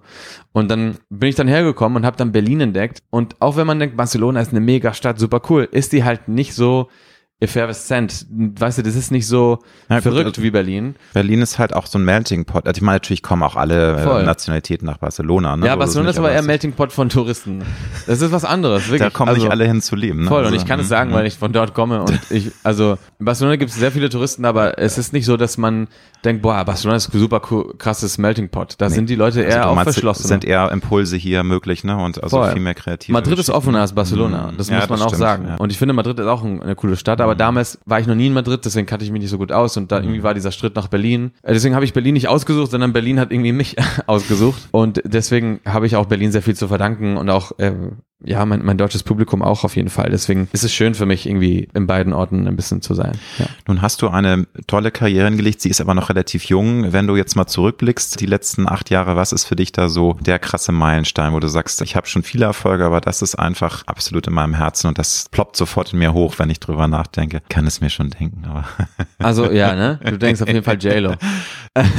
das ist halt das, was geschehe, weil ich also, meine, ich bin auch ein mega Fan und ich kann mir vorstellen, das war schon so larger than life, ja. Das auch war auf der schon, Bühne stehen zu können. Ja, 100 Prozent. Also ich glaube doch. Und es gab eine Zeit lang, wo ich irgendwie keine Lust mehr hatte, über JLo zu reden, weil Kann jedes du, Mal war es die ganze Zeit. Alle. Du hattest ja mal mit Jennifer Lopez, sorry, ist halt genau. halt auch Klischee, aber es ist halt aber schon, es ist so ein larger-than-life-Moment, da muss voll, man einfach sagen. Ne? Voll, voll. Es ja. war auch echt unfassbar. Und ja. das, wie es zustande gekommen ist, das ist auch eine Sache, wo man denkt, entweder wurde man ausgewählt von irgendjemand Höheres, weißt du, der das jetzt... Universum Keine Ahnung, wirklich. Das, man, man weiß es nicht, weil ich glaube, jetzt wäre schwieriger, mit dir einen Song zu machen, mit meinem Status auch, weil dann irgendwie Timing-Probleme gibt. Dann gibt es Sowieso, irgendwie ja, dann, ja. weißt du, dann, nee, jetzt mache ich keine Songs, weil jetzt mache ich mehr Schauspiel und Genau, äh, da, genau. das ist krass. Also deswegen ist es damals so unique gewesen, dass ich schon sehr dankbar bin und ich das, also ich finde auf jeden Fall war es ein Riesen-Highlight, unbedingt. Und, ja. und nochmal, du hast ja auch ein geiles Video gedreht und da, das habe ich mir angeschaut, da ist auch ein Snippet, wo du wirklich mit ihr bei einem ihrer Konzerte als äh, Guest-Artist mal Ja, für einen genau. Song auf der, diesen Song performt, ja, ne? weil es ist ja auch mega, Ja, oder? ja. Steht ihr da vor irgendwie 16.000 Leuten und Voll. Wir haben und du zusammen als, ne, performt. Ja, Blutjung, zweimal. ne? So, ja, nee, ich krass, war, ne? also So- ich war damals halt natürlich komplett, äh, so overwhelmed. ne? ja, 100 Prozent. Ich hatte Okay, auch okay. keine, keine Zeit überhaupt, das alles zu verarbeiten oder überhaupt nachzudenken, was da gerade passiert. Deswegen war es schon echt sehr, Cool, sehr spannende Zeit für mich. Aber andere Highlights gibt es natürlich auch. Also The Voice Kids ist für mich auch noch ein riesen Highlight, was ich sehr, sehr mag, weil es wirklich, ich war ja in vielen TV-Shows und so und, und ich finde The Voice Kids ist halt die ganze Produktion ist so cool und alle Menschen sind von Herzen wirklich begeistert von der Show und lieben die Kids, wollen einfach nur, dass es den Kids gut geht und man merkt, es gibt echt ein, ein super Team. Und, und sowas war für mich auch ein Highlight, sowas zu erleben, weißt du, mit, mit Kids zu arbeiten, fand ich schon, schon verrückt. Und also ich würde sagen das. Und dann gibt's natürlich persönliche Highlights, natürlich wie mit David Bisbal zum Beispiel zusammen einen Song zu machen, das ist ein ganz bekannter spanischer Künstler und Sänger, das ist der schon seit 20 Jahren unterwegs und das ist eine Legende, also das ist ein, So als wenn du hier als junger Artist mit äh, wie Peter Maffay, Udo Lindenberg diesen Haus, Ja, diesen genau. Riesennamen. Herbert Grönemeyer genau, und sowas. Genau, Ja, sowas, ne? Okay. ja, unfassbar. Was sind denn für dich die Schattenseiten deines Jobs? Was ist nicht immer nur Licht, es gibt auch Schatten und klar, ich will gar nicht jetzt hören, dass du hier jammerst, weil dann heißt es wieder, oh, der Alvaro hat alles, sieht blendend aus, hat Erfolg und was, Nein, was nein. jammert er herum, aber es ist nun mal so, es gibt auch Schattenseiten dieses Mhm. Business und was würdest du sagen, sind so die zwei krassesten oder auch nur eine, wo du sagst, ja, das muss ich halt einfach mitnehmen, aber habe eigentlich keinen Bock drauf, aber es nützt halt nicht, that's part of the game, was würdest du sagen? Also, ich glaube, es hängt davon ab, es gibt immer so Phasen. Weil damals, als ich in Italien, ich, es gab eine Phase, wo ich in Italien sehr berühmt war, weil ich bei X-Factor in der Jury war. Und das war dann in den erfolgreichsten Jahren dort. Und das war wirklich verrückt. Also Italien ist, glaube ich, bis jetzt heutzutage auch immer noch das Land, wo, wenn ich auf der Straße rumlaufe, eigentlich sehr viele Leute mich erkennen. Also gibt's dann auch Mädels, die dann kreischen, ne? Und das, das, naja, das oder? nee, das, nö, jetzt No. nicht mehr so ganz. Nee. Du bist schon über 30, jetzt ist vorbei mit Ja, Kreischen genau, und du ja. bist da wieder hier am Nee, aber- Tiefstapeln einfach. Nee, ich finde, ich finde, das ist aber natürlich halt gut, wenn man in ein Restaurant geht und dann sagt, hey, hast du noch einen Tisch und dann erkennen sie dich dann. Also das ist halt natürlich Das für ist, mich das ist Luxus. wieder einer der äh, Lichtseiten. Ne? Voll, das ist sehr, ne? und das, da bin ich sehr dankbar natürlich und, und, und freue mich natürlich darüber. Ähm, aber es gab schon damals auch eine Zeit, wo ich dachte, ich kann, ich habe einfach das damals so qu- gequotet, so ich, ich kann Justin Bieber verstehen auf jeden Fall, weil es eine Zeit lang war, wo ich mit einem Hoodie von dem Apartment, wo ich war, dann in die Garage, die waren nicht im selben Block, sondern ich musste einmal um den Block rumlaufen und dann das Auto zu nehmen und dann in die Produktion zu fahren. Und da muss ich halt jeden Morgen dann mit, mit einem Hoodie und mich verstecken gefühlt. Und dann wurde ich ein bisschen paranoid, weil ich dann gedacht habe, ich bin dann abends dann, vielleicht war ich dann mit meinen Kumpels dann unterwegs oder mit meiner Familie, die mit, mich besucht hat. Und dann habe ich extra dann, wenn ich abends nochmal den, habe ich den, weißt du, äh, den Gehweg, habe ich da so den Bürgersteig gewechselt. Auf die andere Seite, wenn ich gesehen habe, vorne ist so eine Gruppe von Leuten, die mich tendenziell vielleicht erkennen könnten. Und dann habe ich das dann gemacht und das war nicht so eine schöne Zeit. Jeden Glaube Fall. ich. Also nee, vor allem, weil man muss ja auch erklären, wenn du dann vielleicht von fünf Leuten angesprochen wirst und dann merken, dann, dann sind auf einmal sind es 100 und auf einmal ist da ein Mhm. Riesenaufruhr, weil alle sagen, oh geil, da ist Alvaro Soler und da wollen wir jetzt alle ein, ein Selfie machen Voll. und das hat dann ja auch manchmal so, ein, so eine Energie, die dann außer Kontrolle gerät, ne, glaube ich. Total. Und, und, ich mh, glaube, ich glaube, das hat, also wie gesagt, es sind immer Phasen. Also es gibt eine, es ist auch natürlich super cool, dass man Klar, nochmal, es gibt wahrscheinlich jetzt Hörer, die sagen, ja, was, was, ist doch toll, deswegen wird man ja Star, ne? Ja, das, äh, das genau. jetzt beschwert er sich darüber, also das muss man alles einordnen, aber ich verstehe das total, was du sagst, weil es ist halt part of the game, aber es ist eben auch eine Herausforderung für Ja. einen selbst. 100 Prozent. Und ich glaube, das ist aber auch ein gutes Learning oder zumindest ist es so, dass ich dann denke, das ist eine gute Challenge, damit umzugehen. Und da, es gab auch Paparazzis damals und so und dann, weiß ich noch, irgendjemand hat mir so einen Trick gesagt, wie man mit den Paparazzis am besten umgeht und sowas. Weißt du, und das gibt dann so, es gibt so Sachen, die man dann lernt. Und ich finde aber trotzdem, eine der anderen Sachen ist, dass man eben weniger Zeit hat für seine Freunde und Familie. Das ist, glaube ich, eher die, die größere Schattenseite, finde ich, von dem ganzen Game, weil man eben auch, je mehr Erfolg man hat, desto busier ist man, desto Klar. weniger sieht man dann seine Freunde und seine Familie. Und das ist, glaube ich, super wichtig für mich auch, das zu haben. Aber wie ist es so mit Druck? Also man hat ja auch manchmal Angst, auch, auch vom Scheitern, weil du, finde ich, du bist da sehr reflektiert. Du hast auch schon mal gesagt, du weißt genau, das ist eine Achterbahnfahrt.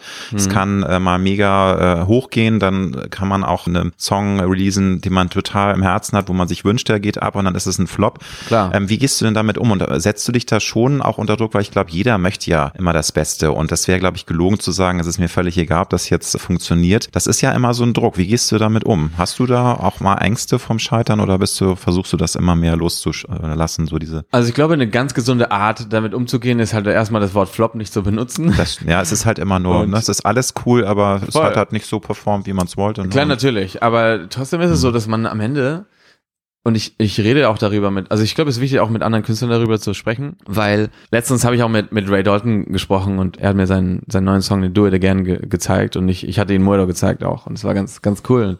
Und ich mochte seinen Song sehr, also wirklich, ich fand ihn echt mega. Und dann habe ich zu ihm gesagt, hey, so, it's gonna be, like, it's gonna be a hit, this is gonna be great. Und er so, well, Like, I don't know. I have no idea. Mhm. Weißt du, und das stimmt, man hat einfach keine Ahnung, ehrlich nee, gesagt. Nee, du kannst das, du kannst auch nichts planen. Das heißt immer, das todsichere ähm, Rezept für einen Hit. Voll. Vergiss nee, es, das kannst du. Nein, das gibt's, also es gibt schon so Tendenzen, aber dann spürt man das ja. oder dann wird's aber auch nicht so eine, eine coole Sache. Das ist dann so generisch. Ne? Es gibt ja, ja jetzt inzwischen voll. auch schon so Computerprogramme, was spooky ist, ja, nicht, wo man AI. sagt, krass, also da musst du dann irgendwas eingeben und dann wird das schon so ein, auch, ja, ja, aber auch wieder so ein Special-Thema. Special Chapter noch. Das ist beängstigend, was die KI, die künstliche Intelligenz heute schon alles, aber wie gesagt, das wollen wir jetzt nicht vertiefen, weil ich habe noch ein paar andere. Nee, nee, voll. Vor allem, wenn jetzt der Google Google, der, ja, der, der, der, Vater des äh, AI sozusagen gerade aus Google mhm. ausgestiegen ist, weil er meint, das ist äh, geht einfach in die zu, falsche zu Richtung. Krass wird, ja. Ist auch nochmal verrückt. Und dann denkst du, ja, okay, danke schön. Es beinhaltet ja. Chancen, aber es ist auch beängstigend, finde ich. Wobei, Voll. ich habe das auch mal ausgetestet, in, witzigerweise sogar für Vorbereitung mal für ein Interview. Ich habe aber gemerkt, nee, die KI, die kann nicht so ähm, nee, gute Fragen. Es, noch nicht, leider. Ich befürchte genau. auch, ich gebe dem noch zwei, drei Zum Jahre. Glück noch nicht. Aber es ist noch zu generisch. Es ist dann merkt, da fehlt das Menschliche. Aber ja, ich habe auch Angst davor, dass es dann in drei Jahren, da denkst du so, krass, das, das ist ja richtig. Ja, ich hoffe, dass das Menschliche nie nachgebaut werden das kann. Das hoffe ich auch sehr, aber.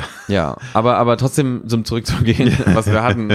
so mit den Chat, also dass, dass genau. du dich unter Druck setzt. Ich finde, ne? so. ich finde ja, mhm. dass man trotzdem, also manchmal, also am Anfang vor allem war es dann so, dass, also bei den ersten oder zweiten, dritten Singles war es schon sehr, dass ich dann eher so einen Druck hatte, weil ich, also ich habe immer gesagt, ich habe mal keinen Druck gemacht, aber trotzdem hatte ich, glaube ich, sehr viel, äh, sehr viel Druck äh, unterschwellig und das war sehr krass zu spüren, aber es ist auch eine, eine Zeit, wo man denkt, okay, jetzt, entweder jetzt oder nie, weißt du, und es ist auch wichtig, dass man diesen Druck manchmal hat, damit man manchmal performt. Und ich finde aber auf Dauer ist es natürlich nicht, äh, nicht gut, sich die ganze Zeit zu vergleichen mit, mit äh, ständigen Streamzahlen oder, hm. oder, oder auch mit anderen Künstlern ist es nicht auch ganz normal, weil ja, also ich, ich komme da auch nicht drum herum, mich zu Voll. vergleichen. Gerade in unserer Social Media Welt, man vergleicht sich automatisch Klar. mit anderen Leuten. 100 Prozent, das ist ganz mhm. normal. Und deswegen sollte man das nicht so zu oft machen, weil am Ende jeder so ist, wie er ist und man kann es nicht beeinflussen. Und natürlich kann man was ändern in der Mache und, und neue Sachen ausprobieren. wie du es jetzt auch machst, du findest dich neu Voll. und deswegen, also das ist ja auch cool. Aber be bedarf ja auch Mut, ne? Man kann ja auch sagen, never change a winning uh, recipe ja, oder Team, man genau.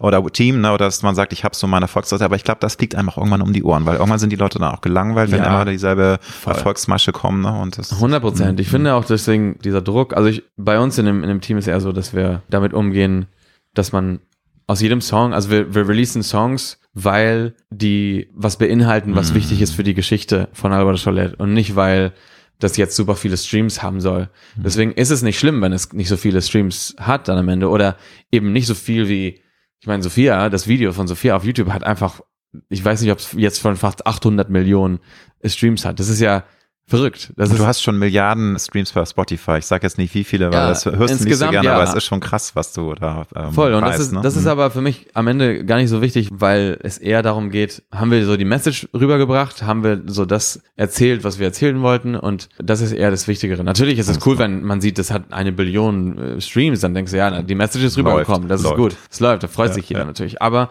ich glaube, mit Erfolg umzugehen kann jeder, aber mit dem anderen nicht, weißt du? Also ja, du, da, da zerbrechen einige Leute dran. Voll. Das bedarf ja eine große mentale Stärke. Und, ja. Aber ich schätze dich so ein, ich weiß nicht, hast du Produktdesign zu Ende studiert oder hast du es abgebrochen? Ja, ja. Weil das wäre ja noch ein cooler Backup-Plan. Also nicht, dass ich davon, na, so, naja. das kann noch 20, 30, aber das ist doch auch ein cooles Gefühl, oder? Dass man sagt, mhm. wenn es jetzt das Universum nicht mehr gut mit mir meint in Sachen Musikkarriere, dann bin ich ja nicht verloren. Natürlich ist es dann auch ein harter Schlag, weil es ist ja ein Leben, das du auch genießt. Ne? Also ich dachte, ich dachte immer damals, als ich so mit dem Mismo das war so ein Jahr mhm. in die Karriere drin, Ja. dann zwei Jahre drin und so weiter. Und irgendwann dachte ich, okay, wenn ich jetzt zurückgehe, habe ich schon ein bisschen viel verpasst, was Produktdesign angeht, weil das ist ja auch ständig Entwicklung, ne? Und die neuen klar. Materialien es ist kommen schwer, da raus. reinzukommen dann wieder. Aber Neue Prozesse, Mhm. genau. Und Ja. deswegen, man baut sich ja auch ein Network auf für sowas. Und ich bin ja gar nicht connected, was Produktdesign angeht jetzt.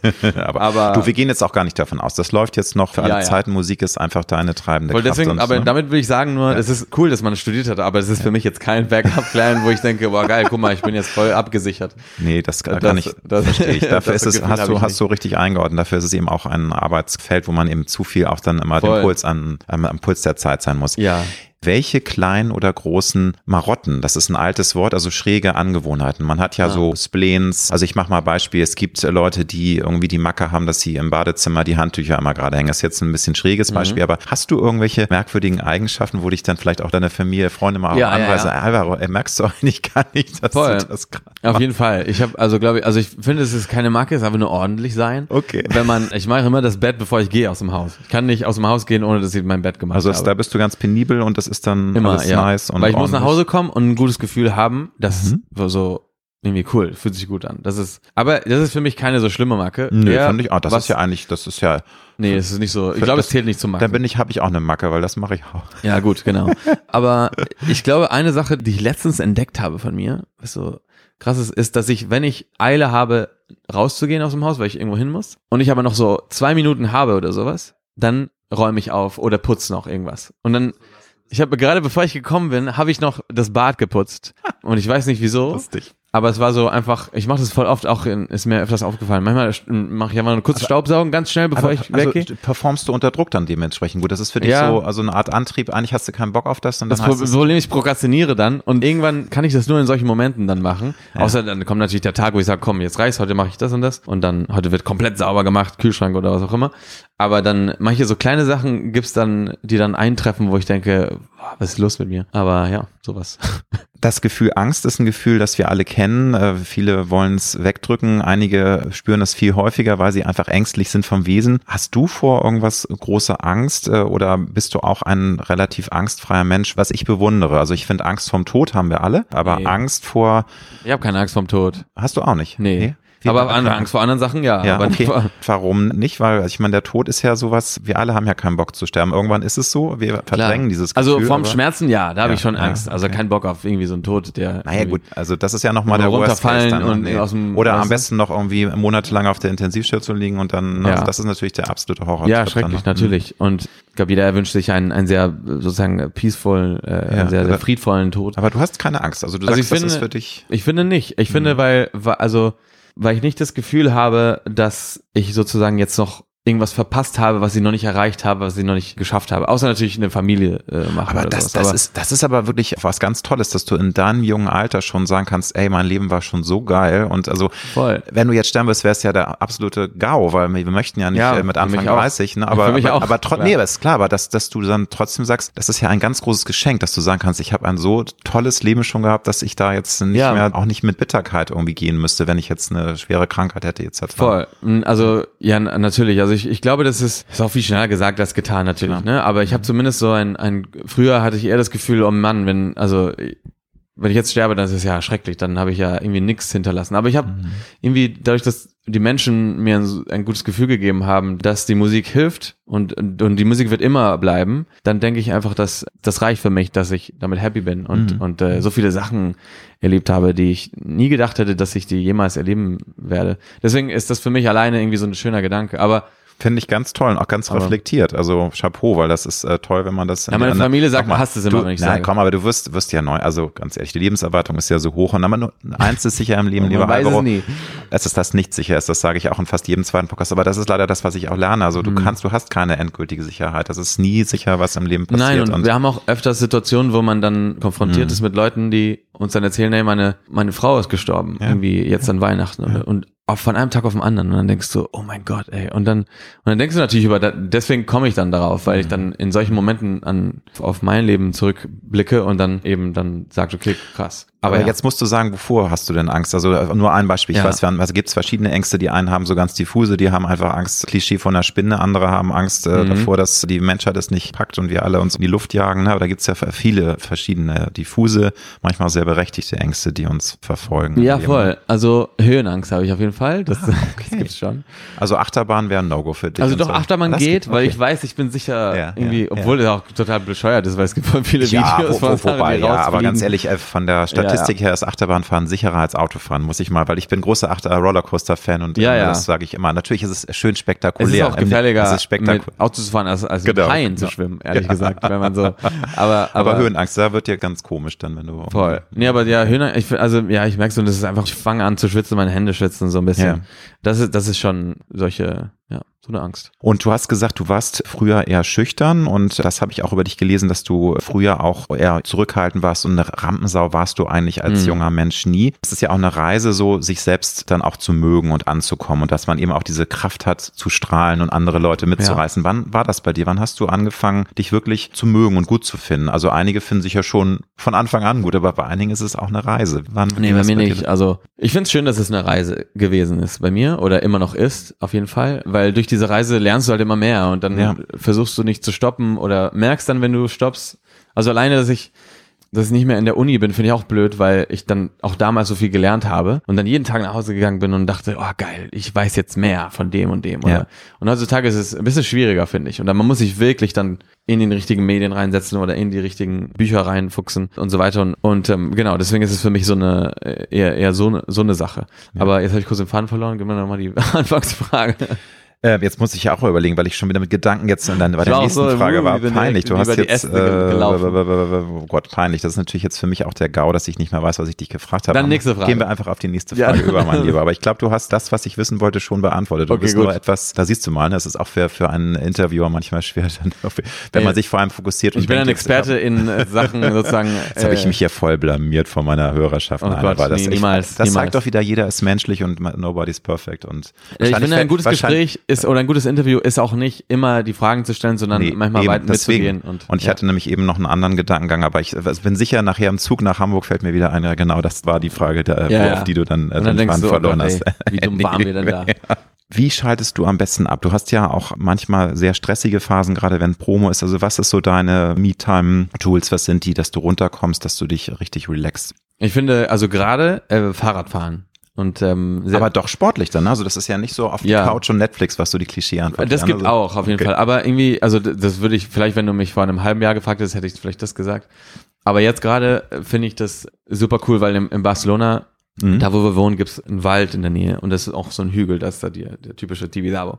Und dann ist es Kenn ich, kenne ich. ich. Ich liebe Barcelona. Ja, cool. Ja, dann, ich, ich fahre dann immer mit, dem Fahrrad dann hoch an den Okay. Tibidabo. Und das ist natürlich eine ganze Strecke, also wenn man so schon eine Stunde die ganze Zeit ohne nonstop hoch. Aber trotzdem ist es für mich so wie so ein, wie so ein kleines, äh, kleines Meilenstein, den ich dann jeden Tag, oder wenn wenn ich das mache, eben nicht jeden Tag, aber dann zu erreichen. Das ist ein schönes Gefühl, dass man das macht und es hat nichts mit Musik zu tun.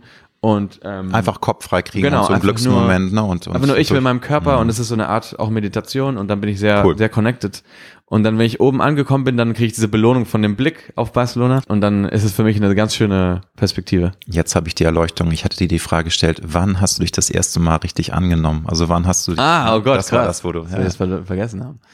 ähm, eigentlich eine Frage, die man nicht so schnell vergisst. Genau, ne? aber eigentlich genau, diese, diese Reise ist halt, wie gesagt, bei mir ja, ich, ich war ja Keyboarder bei meiner Band, wo mein Bruder eigentlich der Leadsänger war. Und ich wollte nicht unbedingt oder ich musste nicht unbedingt im Frontlicht äh, stehen.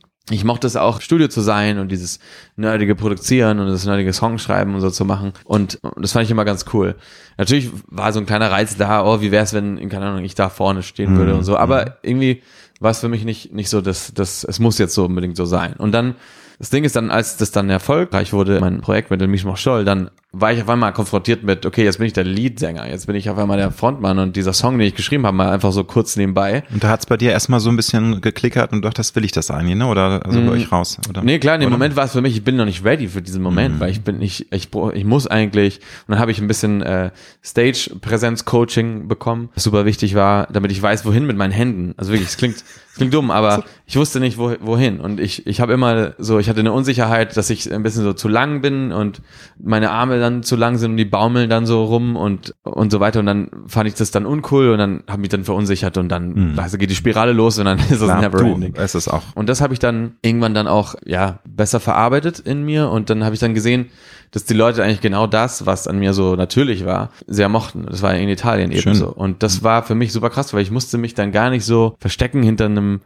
hinter So ein ne- Popcar, äh, Popstar-Posing, ne? sondern einfach so, dass, Ja. dass du Genau. auch so ich konnte das nicht, weil ich das nicht gelernt hatte sein. und Mhm. weil ich nicht aus dieser Welt kam, dass ich dachte, dass ich als kleines Kind so gesungen habe in der Schule und so. Ich, wie gesagt, dadurch, dass ich eher dieser Schüchterne war, ähm, habe ich alle Sachen so, wurde ich dann auf einmal so, vor, du nimmst einfach jemanden, der eigentlich total schüchtern ist und dann schmeißt ihn auf die Bühne mit 16.000 Leuten mit JLo neben dir und du weißt nicht gar nicht, was du machen sollst, weißt du, und außer du, was ist das einzig Gute, was du kannst, ist singen und Musik, aber der Rest davon hat dir keiner erzählt, wie das geht. Und da ist noch keine Übung, deswegen, es war schon eine krasse Phase. Und mit JLo neben mir, es war einfach ich super schüchtern und einfach diese Bombe, Tornado und Superwoman, äh, JLo war einfach neben also mir und hat dann prägt dann schon, ne? Und dann, neben mir getanzt und ich, ich wusste nicht, ich war in Schock, ich wusste nicht, was ich damit machen soll.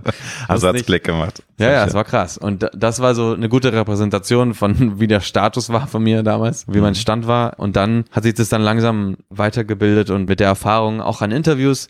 Ich war auch am Anfang irgendwie super unsicher, weil ich dachte, die Leute wollen mich irgendwie komische Sachen da fragen bei und Interviews. irgendwie jetzt, ja, ja, das, aber Ja, es gibt ja komisch. leider auch schwarze Schafe, muss man sagen. Insofern Voll. ist es manchmal schon berechtigter, auch skeptisch Ja, zu sein. total. aber- Aber ich habe dann irgendwie so eine, eher statt so eine, so ein Skeptizismus, habe ich eher so eine, so eine Faszination gespürt. Oder halt so eher so eine Neugier von, hey, woher kommst du denn auf einmal, dass du mit JLo einen Song machst und wieso wussten wir nichts von dir davor, ne? Und dann war das so für mich so, ah, cool, ich muss mich nicht die ganze Zeit irgendwie verteidigen. Und ich habe ich hab in meinem Kopf so Argumente gemacht von wegen, wieso wieso stehst du jetzt da? Weil ich, ich habe mich voll unvorbereitet vor- gefühlt und ich hatte Angst, dass die Leute sagen, hey, ist das nicht unfair, dass du da neben JLo stehst und nicht jemand, der schon jahrelang darauf hinausarbeitet? Und ich meine, ich hatte auch acht Jahre dafür gearbeitet, aber in eben eine andere Sache, eben Klar. diese, diese Ja. nerdige Musiksache im Studio.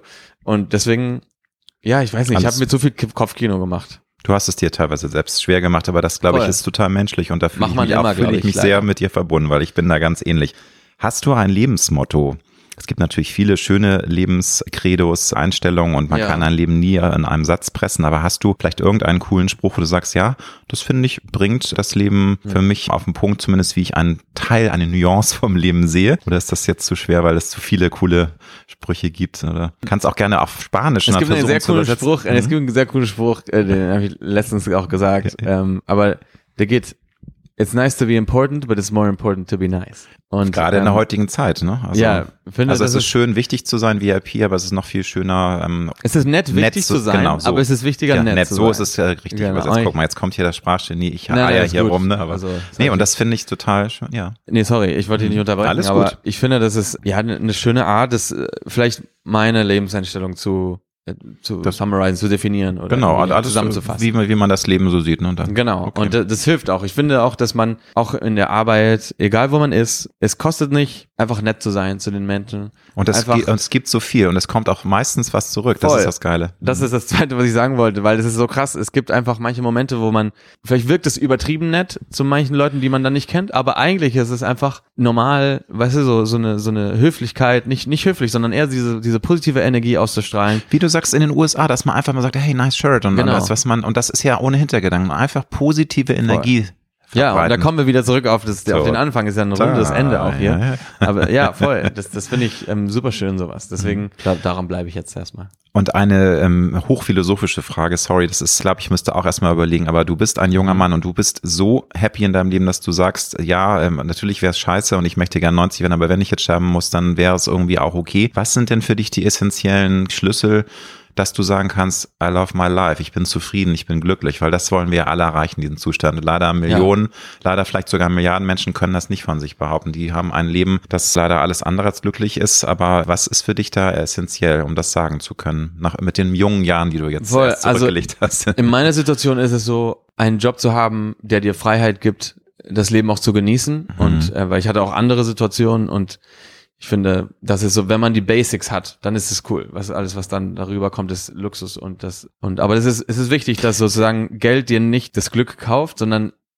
kann dir aber ab einem bestimmten Punkt ist es aber Es bietet Sicherheit und das eine ist Art Sicherheit, ja, genau. ja. Und das ist, das ist super wichtig. In meinem Fall, wie gesagt. Und dann auch noch mit einem Job, der einem ausfüllt, der einem Spaß macht. Das ist natürlich dann Match made in das heaven, so- dass du einfach Geld hast mit Dingen, die du liebst, die du einfach. Das sowieso, aber das ist nicht das Wichtigste, sondern das Wichtigste ist, geliebt zu werden. Das Gefühl zu haben, dass man geliebt wird. Und das ist, glaube ich, das Tollste, was es gibt. Und ähm, deswegen ist es schön, sich von Leuten zu umgeben, die natürlich, die natürlich einen lieben, aber dann auch ehrlich sind zu, zueinander. Und das ist eben das und das Schönste. ist ja auch die Energie, die dann fließt. Also ich glaube, wenn man Liebe gibt, dann, fängt man Liebe und umgekehrt. Und das ist dann ja ein ganz toller Kreislauf. Wenn du dem 18-jährigen Alvaro, der noch ein bisschen unsicher ist, der noch ein bisschen struggelt, der noch seinen Weg finden muss, einen guten Rat mit auf den Weg geben könntest, mit dem, was du jetzt als äh, Anfang 30-Jähriger so an, an Lebenserfahrung gesammelt hast. Ich Ja. würde zu dem sagen, Ich würde ihm sagen, ey, alles, alles wird gut.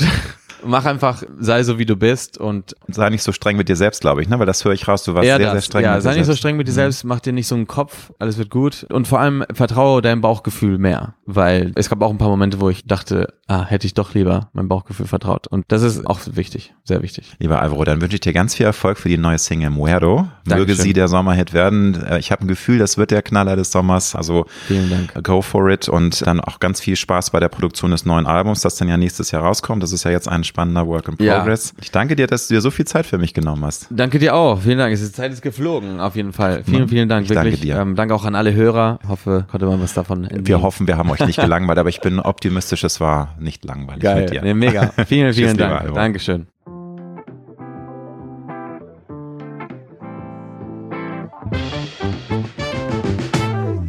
Das war Road to Glory.